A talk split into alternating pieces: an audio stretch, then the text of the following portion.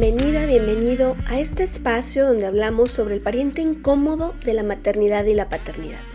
Yo soy Georgina González, especialista en duelo gestacional, perinatal y neonatal, y deseo que encuentres aquí un lugar seguro y respetuoso para transitar tu proceso de duelo. Hoy llegamos a nuestro episodio 70 y el último de esta tercera temporada. Me siento muy contenta de este logro pero sobre todo me siento más feliz de leer sus palabras donde me comparten cómo les ha ayudado el podcast.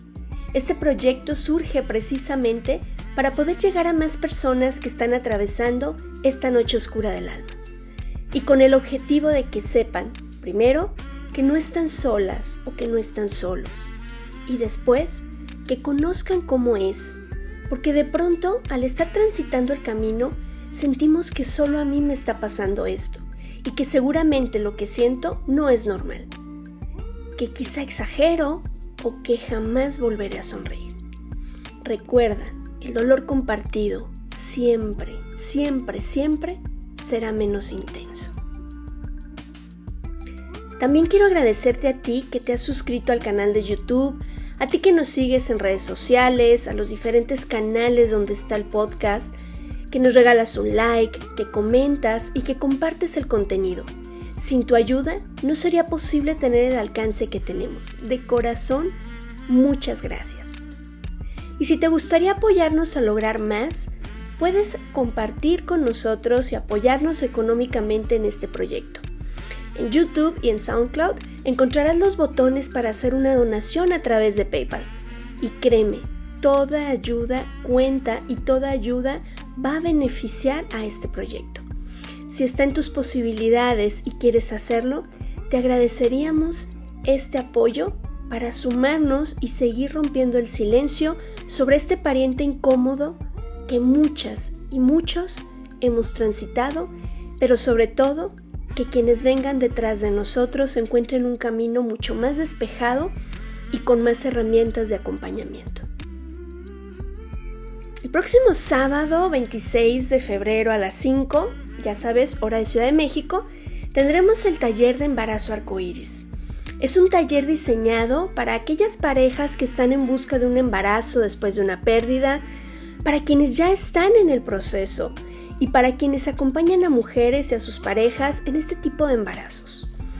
Para más información me puedes mandar un mensaje por redes sociales o un correo electrónico a duelorespetadopodcast.gmail.com y con muchísimo gusto te comparto más información. Esta semana es la última para poderse inscribir al diplomado en consultoría en duelo gestacional perinatal y neonatal. Es un programa que he diseñado para brindar formación profesional a personal sanitario, psicólogos, tanatólogas, trabajadoras sociales y al público en general que desee contar con herramientas para acompañar de manera respetuosa este tipo de duelo. No te quedes fuera, sé parte de esta segunda generación. Me encantará verte en este grupo. Envíame un mensaje o un correo electrónico y con mucho gusto te comparto más información. Esto es duelo respetado.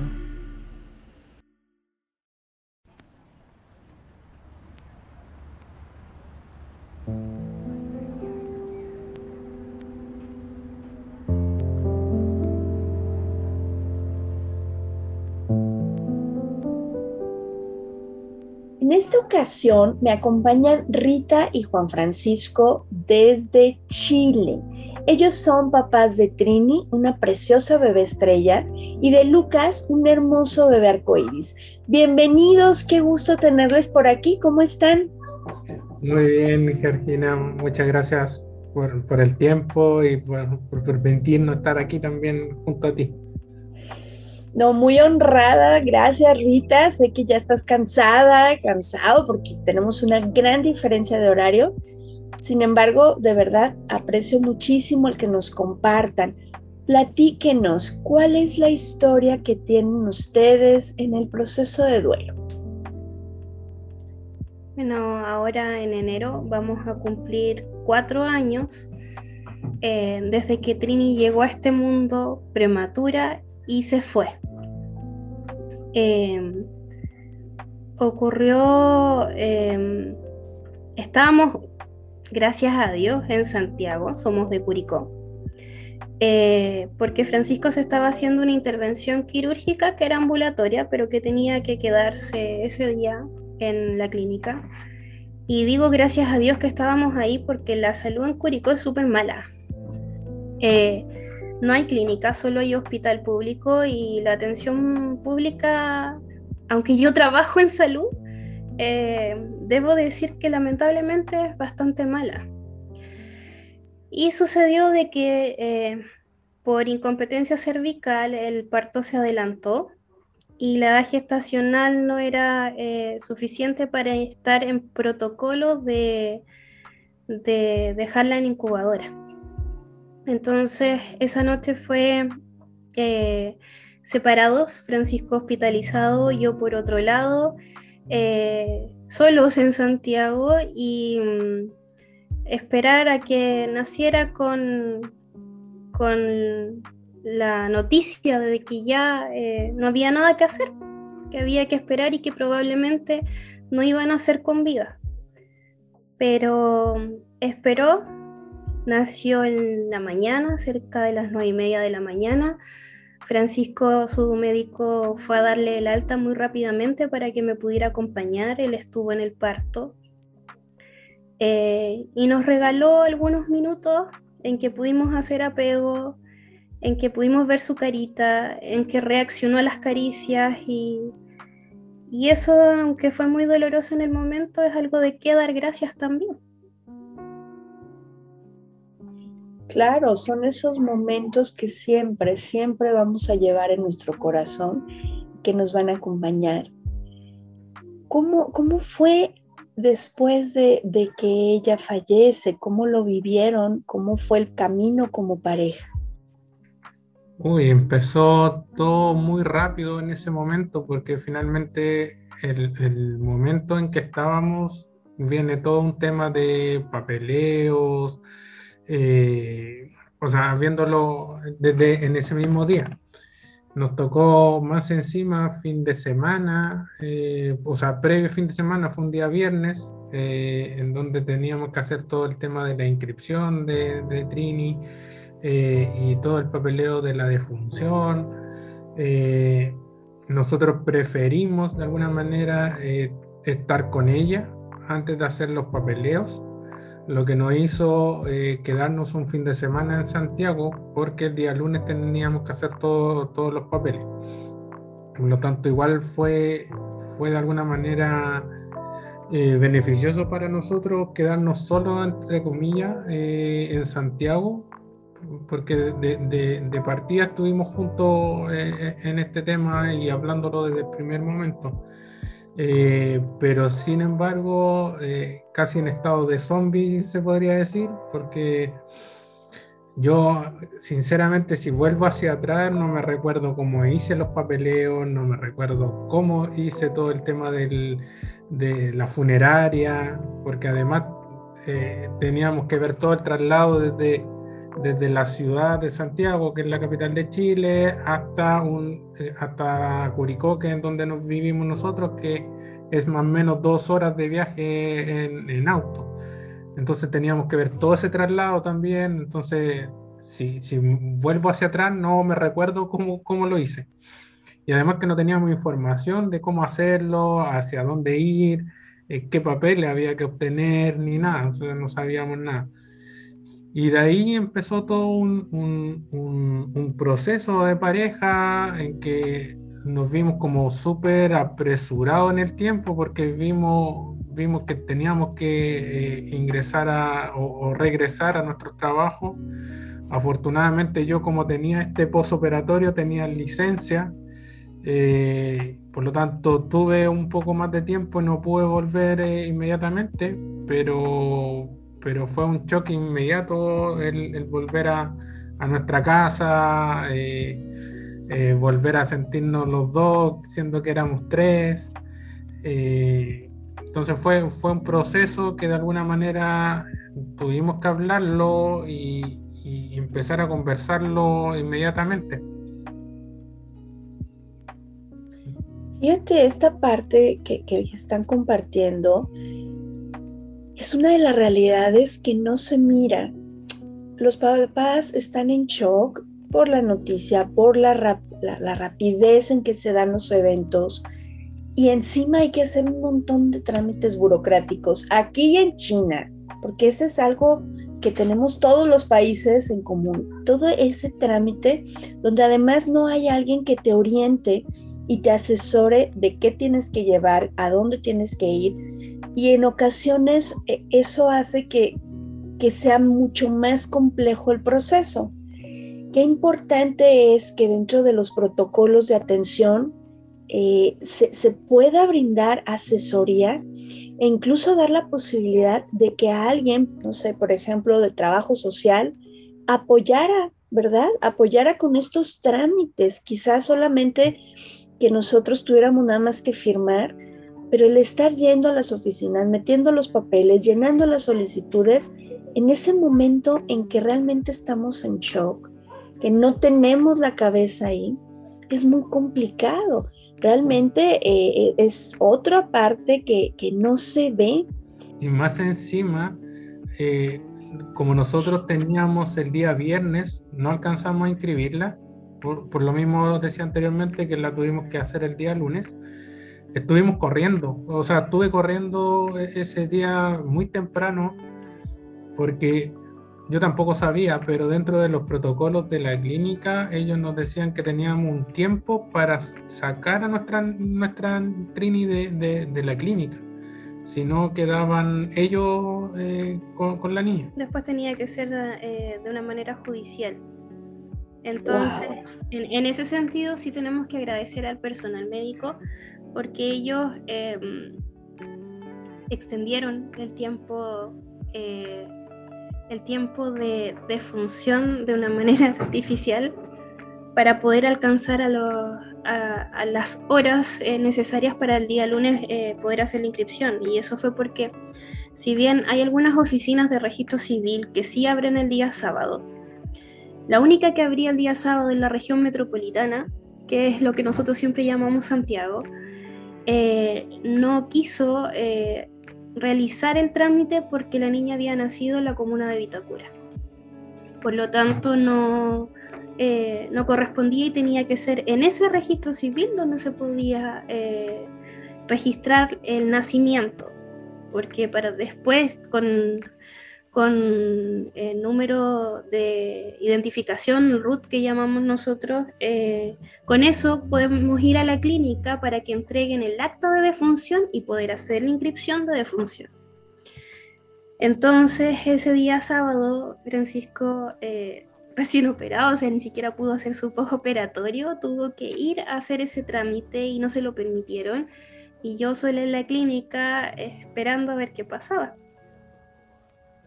Sí, y cuando más encima también voy al registro civil ese día lunes, todos contentos, dándome eh, eh, las felicitaciones de que hayan nacido.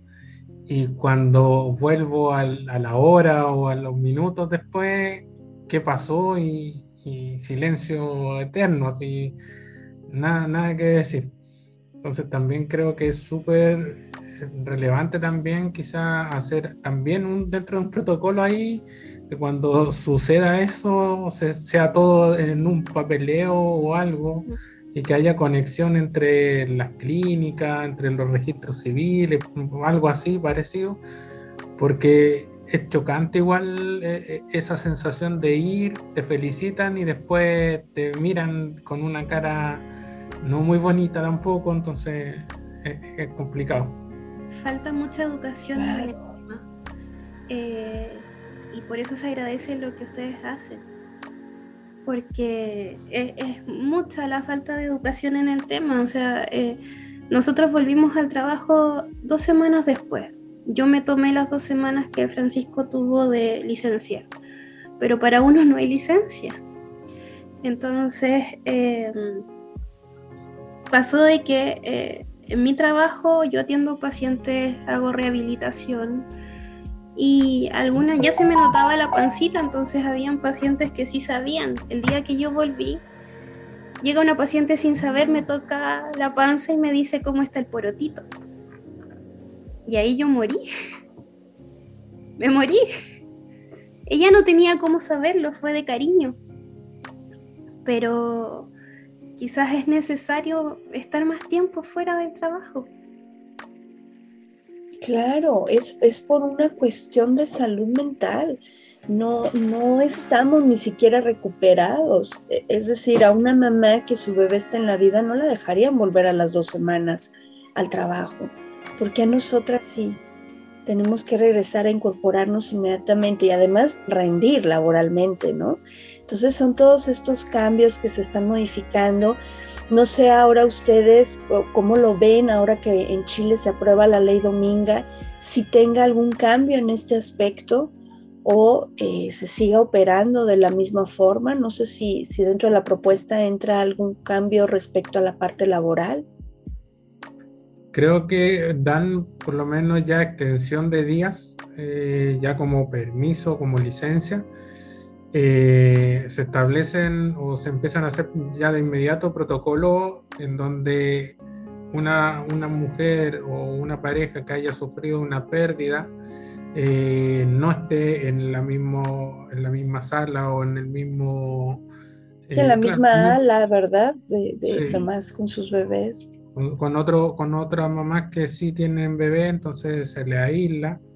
Eh, entonces ya no está esa parte dolorosa que puede ser que una mamá esté al medio de, de, dos, de dos mamás que sí tienen bebé.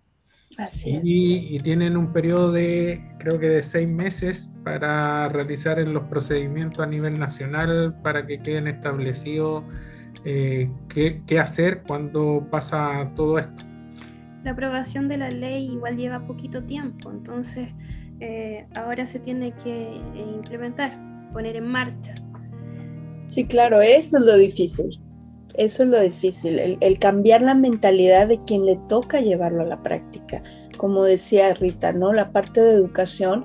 Y, si nos vamos un poquito más atrás de, de lo que viven en los hospitales, pues nos tendremos que ir hacia los planes de estudio de las carreras de medicina, de las carreras de enfermería, de psicología, porque no se habla cómo dar una mala noticia, cómo acompañar, pues cómo tener tacto, ¿no? Y empatía con estas personas. En general hay muy poca información y capacitación para estos profesionales de la salud en este tema que quieras o no, pues van de la mano, la vida y la muerte va de la mano. Nadie le puede garantizar a un médico que jamás va a vivirlo, aunque se dedique quizá no a trabajar con mujeres embarazadas. Pero bueno, este es el día a día, esta es una realidad y, la carga también para ellos emocional pues es bien fuerte. Y, en esta parte, chicos, a mí me gustaría que, que nos platicaran ¿Qué dificultades observaron? Ya nos han contado la cuestión laboral, el regresar, las preguntas incómodas, como decías Rita, esta parte de los silencios, como nos contabas, Juan Francisco, que primero te felicitan y luego ya, este, ay, mira, qué bonita pared, o sea, ya, ya no sé qué decir. ¿Qué dificultades o qué otras dificultades consideran ustedes que tuvieron en su camino? Y sobre todo, ¿Cómo lo solventaron? ¿Cómo, cómo fue este trayecto? En cuanto al tema de, pareja, no creo que hayamos tenido dificultades eh, en ese punto, que creo que es algo que puede ser muy común. Nosotros desde el primer momento trabajamos en común, nos apoyamos. Quizás al comienzo Francisco no habló mucho y por lo mismo se, eh, se manifestó el vitiligo. Eh, pero, no sé, o sea, por ejemplo, yo esa semana tenía que rendir exámenes, estaba haciendo una actualización. Entonces estaba junto con, con mi colega con quien trabajo haciendo la actualización. Ella hizo todos los trámites para que nos permitieran dar las pruebas online. Y el día del entierro, que fue el día lunes, nos enviaron la prueba. Eh, yo no tenía cabeza para hacerla, no, no, no había forma. Y en ese sentido Francisco fue un tremendo apoyo, porque él me decía, yo hago todo, tú estudia, tú haz tu prueba. eh, y la verdad es que la prueba se pudo terminar solamente cuando terminé el cuadro, el retrato de ella. Una vez que lo hice, yo pude finalizar la prueba. Entonces, desde, desde el primer comienzo, yo, o sea, desde, desde que pasó todo, eh, siempre sentí un tremendo apoyo de Francisco.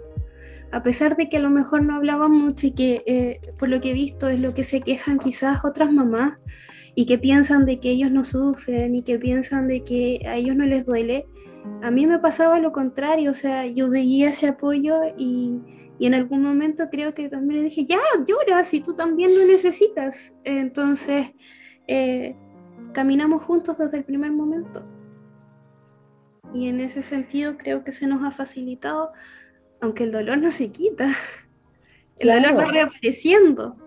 A veces estamos bien y a veces vuelve a aparecer. Entonces, em, eh, en cuanto a ese punto que creo que puede ser una dificultad general, siento que para nosotros no, fue tan así. Sí, yo creo que en el ámbito de pareja también, o sea, no hubo mayores problemas. Sí, yo creo que problemas iniciales en el sentido de que vivíamos a lo mejor en procesos distintos. Eh, porque de alguna manera yo estaba privilegiando que estuviese bien Rita, eh, que no le faltara nada, que de alguna manera hacía las cosas de la casa. Eh, pero me aguanté los primeros días, los primeros meses, me aguanté mucho. Volví al trabajo, yo manejaba eh, y los espacios que manejaba yo lo ocupaba para llorar. Entonces, ¿para qué? Para llegar a la casa bien, que no me vieran llorar, que ver, ver todas las cosas de la casa y apoyar a, Rita. Y una de las cosas que encuentro que, que, que nos marcó, yo creo, es que como fue esto de, de, imprevisto, que no lo teníamos obviamente en, nuestra, en nuestras mentes, ni en el lugar, ni cómo sucedió, nosotros teníamos mucha rabia de nuestro doctor, el doctor de, de cabecera, porque en ningún momento dijo, ojo ahí, hay algún tipo de problema, siempre era normal eh, no le hizo la medición de, del cuello uterino. Entonces, entonces, todas las cosas que nos decían ahí en la clínica, eh, decían, pero ¿por qué no lo hizo él? Entonces, de alguna manera se nos fue generando esa rabia de, contra el doctor. Y, y, más encima, cuando le comunicamos la noticia a nuestro doctor, no bloqueó no, del celular, no, no recibió más llamados de nosotros y perdimos totalmente comunicación con él. Pasaron dos semanas cuando a mí me tocaba el siguiente control y me llega el correo eh, de la secretaria preguntando si iba a asistir al control médico ahí a mí me dio, me salió el indio que llevo adentro, porque eh, respondí que no, o sea, que no era mi interés eh, ni denunciar al médico, ni defunarlo, ni de hacer público esto, sino que mi interés era de que él se diera cuenta que había cometido un gran error porque jamás había medido el cuello del útero y que no quería que volviera a suceder más con ninguna otra persona. Que por favor no me volvieran a a llamar más ni a comunicarse conmigo porque no quería nada con ellos, pero que, y que lamentaba eh, hacer a la secretaria partícipe de esto, pero que le diera a entender al doctor de que el error grande que había cometido y que tuviera cuidado con los demás pacientes que iba a seguir atendiendo. Claro, es que ese es el punto. Eh, eh, no nos pueden regresar nuestros hijos, o sea, esa parte ya la tenemos muy clara, pero si se puede evitar que más personas pasen por esta situación, pues lo que esté en nuestras manos, por eso hacemos esto, por eso hablamos de estos temas, no es porque nos guste revivir la historia o nos guste hablar de algo que duele, que, que nos lastimó y que desde luego añoramos, ¿sí? Es precisamente para esto, para que quien venga detrás puede encontrarse mejores condiciones, puede encontrar un, ambiente mucho más respetuoso y que además los médicos también sean más cuidadosos ante estos detalles. Y, en este sentido, eh, a mí me gustaría, Juan Francisco, Rita nos contaba cómo fuiste grande, fuiste su gran apoyo. Sin embargo, como sociedad nos falta mucho mirar a los papás. Desde tu experiencia, ¿qué nos falta? ¿Qué, podríamos mejorar para ayudar a los papás a que vivan su duelo de manera sana, de manera respetuosa? Sí, yo creo que cuesta harto porque efectivamente venimos de una crianza también súper machista, y no lo digo en mi caso, pero lo digo en general en, hacia atrás. Siempre han sido, sobre todo muchos países, yo creo que en gran mayoría de Latinoamérica, eh, son sociedades machistas, en donde principalmente un hombre es el que se mantiene fuerte, el que no manifiesta sus emociones, el que trae las cosas a la casa, ya sea sustento económico, eh, todo el tema alimenticio, eh, el que trabaja, y, creo que ha cambiado mucho durante estos años, pero hay muchas partes que sigue siendo tal cual como ha sido hace muchos años. Eh, y en la misma, y en la misma empresa, o sea, a ti cuando, o, generalmente cuando un hombre eh, presenta licencia médica, generalmente es porque algo es demasiado grave, porque por temas emocionales, eh, no, no estás enfermo, o en el caso de, de, de las pérdidas, porque a lo mejor hace un año tuviste esa, esa, pérdida, pero ahora se te manifestó de alguna manera, eh, eh, te, te, cuestionan al tiro inmediatamente la licencia. Entonces, eh, depende mucho de la sociedad. las sociedades van cambiando de alguna manera y, y un poco el rol también que, que, que, tiene que tener a cierto hombre en manifestar esto, de que esto sí se presenta al hombre, que no vas a ser menos hombre por estar hablando de esto ni por estar manifestando tus emociones. Eh, entonces es un cambiar de paradigma eh, eh, para todos. O sea, un hombre que, que, manifieste, la, manifieste las emociones y hable de estos temas, ya sea esto o algún otro tema emocional, no quiere decir que sea menos hombre que otro, que se mantenga duro, que, que, no, que no manifieste lo que está sintiendo. Eh, al final de cuentas, te, te, pasa la cuenta el no estar hablando y manifestando tus emociones. Y el hombre. Y el hombre que es capaz de hacer eso es un verdadero hombre. Es un verdadero ser humano. Entonces, es labor nuestra educar ahora. Qué, importante esto que dices, Rita, educar. Es que ese es el punto.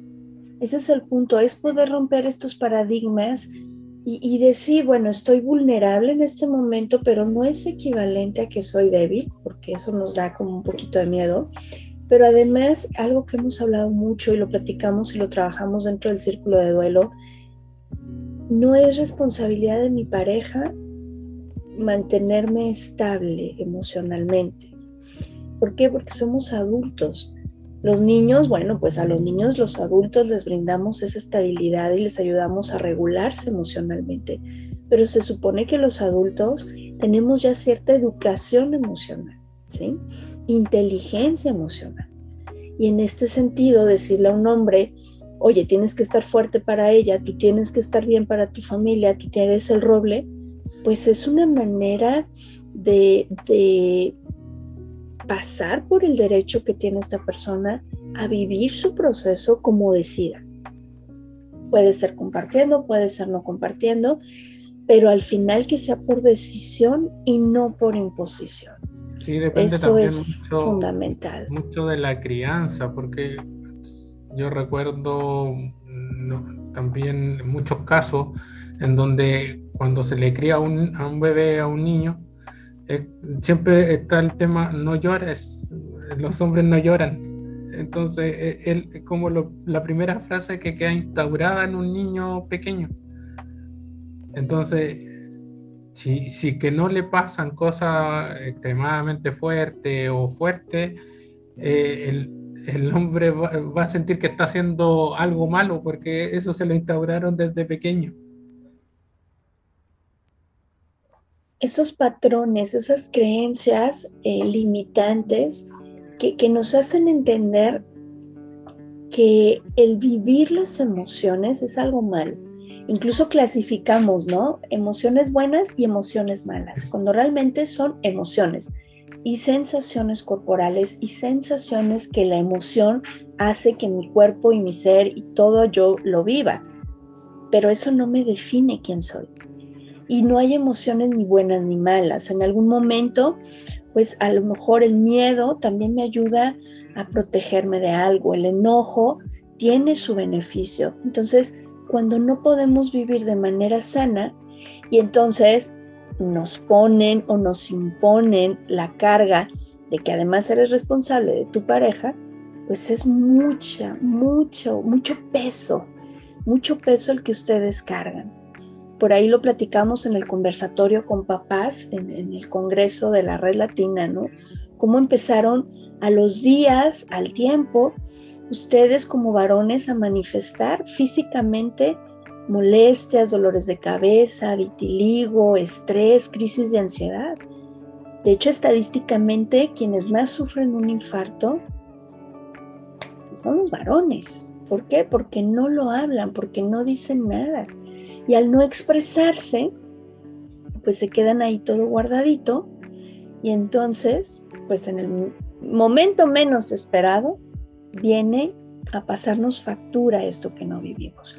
Entonces, importantísimo darse permiso de que ambos transiten el proceso de duelo. Y me gustaría que nos compartieran, sobre todo para quienes están iniciando este proceso, qué mensaje le darían. ¿Qué le compartirían a cuatro años de, que su hermosa Trini eh, falleció? ¿Qué les diría? Hay que entender que cada persona, por mucho que sea pareja, es eh, única y su duelo es único. Pueden ser diferentes, no tiene por qué ser igual el de la pareja. Entonces, en ese sentido, el llamado es hacer generosos eh, y entender de que si el papá a lo mejor va a hacer deporte, no es porque le da lo mismo, es porque es su forma de canalizar su dolor o de liberarlo. ¿ya? A lo mejor las mujeres somos más emocionales y podemos llorar más y quizás llorar a gritos y no porque el hombre no lo haga no significa que no le duela. Eh, el llamado es que seamos generosos como pareja y que veamos que a él también le duele como a mí, porque también perdió un hijo. Entonces, eh, que no lo exprese de la misma manera no significa que no le duela. Tenemos que ser empáticos y, vivir cada uno su proceso de duelo, eh, pero acompañándose y remando siempre en el mismo sentido importante esto, Rita, el poder respetar que el otro también tiene derecho a transitar su duelo y que si vamos en la misma dirección, y ahorita te escuchaba y recordé esta escena en la película de Nemo, cuando están todos los peces en la red, ¿no? Entonces, si vamos todos en la misma dirección, es mucho más fácil o, podemos en este esfuerzo tener un bien común a que si va cada quien eh, a su lado, a su aire, por su camino. ¿Tú qué les dirías, Juan Francisco? Sí, yo creo que lo elemental y lo básico es la comunicación, eh, ya sea en la pareja, ya sea en el entorno más cercano, comunicar lo que uno está sintiendo, eh, no evadirlo, porque el evadirlo de alguna manera eh, te, saca factura igualmente a largo plazo pero es, importante tener estos espacios también incluidos los círculos de duelo, por ejemplo, los grupos de apoyo, eh, en donde ves a otras parejas, ves a otras personas que de alguna manera están pasando por lo mismo o vivieron lo mismo. Eh, claro, como decía Rita, podemos vivirlo de manera distinta, pero ya no nos sentimos tan locos de, estar viviendo lo que estamos viviendo.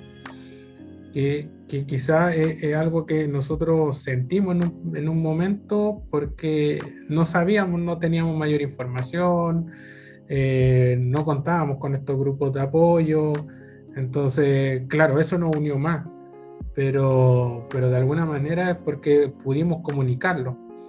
Pero, claro, hay situaciones en que esto no se comunica, eh, entonces hay, hay rompimiento entre las parejas, eh, lamentablemente se separan. Entonces, eh, entender que esto es un proceso, tampoco es que uno va pasando etapas como en los videojuegos ni nada, sino que uno puede estar pasando una etapa y vuelve al principio un día. Entonces, que es totalmente normal que pase eso, eh, que no es nada del otro mundo, pero de alguna manera cuando uno vuelve al punto inicial, ya viene con un aprendizaje y ahí es donde uno empieza a darse cuenta, yo creo, que está de alguna manera, entre comillas, sanando, pero más que sanando, está aprendiendo a, vivir con este, con este duelo. Entonces, ese es como el mensaje que les quiero transmitir a, a, todas las mamás, papás que estén pasando por este, por este proceso. Gracias. Dime, Rita, si te escuchamos. Lo que en algún momento hablé de la cicatriz y quizá yo hablo mucho de eso porque dentro de mi práctica eh, kinésica eh, también trabajamos cicatrices. Y para poder eh, permitir que la cicatriz disminuya, porque no se va a ir, tenemos que reinflamarla. De esa manera se trabaja. La reinflamamos porque la inflamación es el proceso por el cual nuestro cuerpo repara tejidos. Entonces a veces sí es necesario reinflamar el dolor, eh, aunque eh, quizás no está muy bien que lo diga así porque el dolor es parte de los signos de la inflamación, pero eh, es volver a revivirlo para poder seguir sanando. A veces es necesario que erróneamente pensamos que si ya no hablamos de eso, que si ya no se vuelve a tocar el tema, va a sanar por sí solo cuando lo que va a cambiar, eh, como lo vimos en el episodio con Luz, con Luz del Carmen, lo que va a cambiar esa narrativa de nuestro dolor va a ser precisamente el estarlo platicando y acomodando. Me encantó la analogía que hiciste, Rita, porque así es este proceso. El duelo duele. Me encantaría decirles, no, bueno, vamos a hacer esto para que no duela. El duelo duele, eso significa la palabra duele. Pero una cosa es que me duela y otra cosa es que lo sufra. Esa es la, diferencia en este campo. Chicos, yo les agradezco muchísimo el tiempo que nos comparten, el abrir su corazón. Yo insisto, no es nada fácil pararse frente al micrófono y desnudar el alma ante desconocidos, pero yo les agradezco. Gracias, gracias, gracias, con mucho respeto para ustedes, para su historia, para Trini por esto que nos comparte. Gracias por estar aquí. Gracias a, ti, Georgina. Sí, el agradecimiento eterno hacia ti, Georgina. Les mando un abrazo muy grande y a ti que me escuchas también te mando un abrazo muy grande. Deseo que todas y todos podamos vivir un duelo respetado. Yo soy Georgina González, especialista en duelo gestacional perinatal y neonatal. Nos vemos en el próximo episodio. Hasta la próxima.